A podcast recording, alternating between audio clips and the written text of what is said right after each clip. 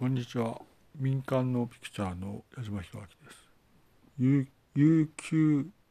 有給休暇中です。そうですね。まあ、情報を取っていたんですが、どうやら、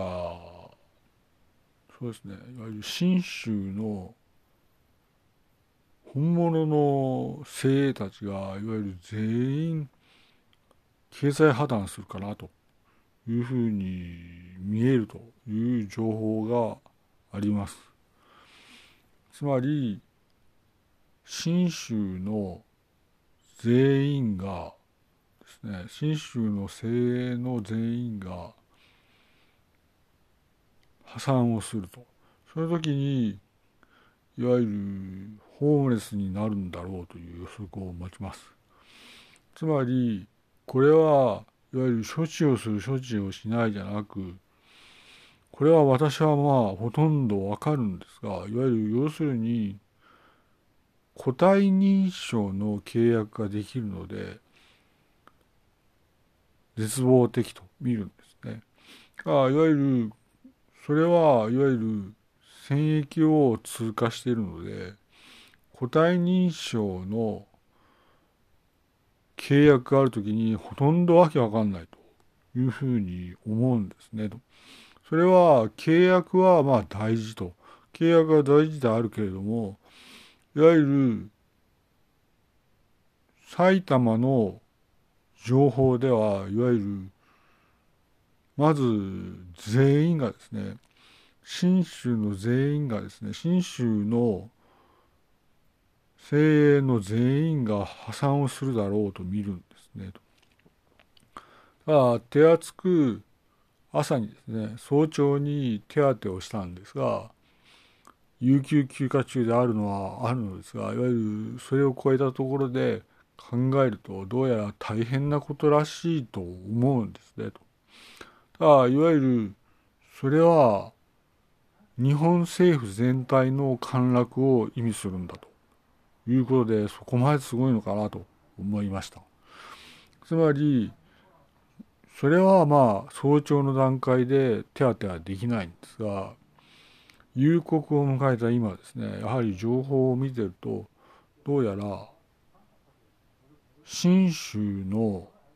精鋭のほとんどが破産をする夜になるんだろうと、このように思います。まずそうだなと思います。ただいわゆる手当てをした方々もいわゆる無理なのでまず全員が考えられないことになるなというふうに思うんですね。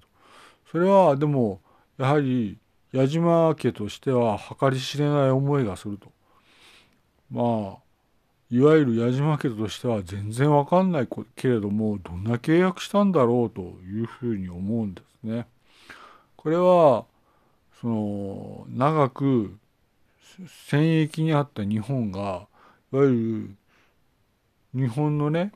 信州の精鋭たちがどんな契約したかほとんどわからないわけでいわゆるこの時に全員討ち死にとこのように考えるんですねと。ああいわゆるこの契約はですね正式な契約と考えられていて返還契約どころじゃないと。いうことですね。つまり、返還契約どころじゃなくて、これは人数が膨大で、いわゆる契約をしたと。個体認証の契約があるので、それが正式に通るときに、いわゆる、私は全然わからないけども、いわゆる総合して判断すると、要するに、信州の精鋭の大半が映像系の破綻でまず全員がホームレスになると考えるんですね。そうすると、いわゆる携帯電話も止まる。さらに家の電気も止まる。さらに水道も止まってガスも止まると。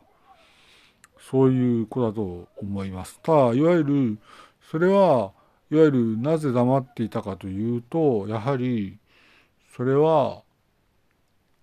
情報が来た時にやはり私が話すんだろうと思うんですねと。これはね、いわゆる戦役を本当に通過しているために、いわゆる個体認証の契約が生きてるためになんだかわからないと。いわゆる借金がないはずの親友も借金があるというので、これはいわゆる全滅を意味するんだなというふうに思います。あこれは、いわゆる私は返還契約を超えたことで対応のしようがないと、このように思うんですよと。いわゆる大混乱の戦役の時に、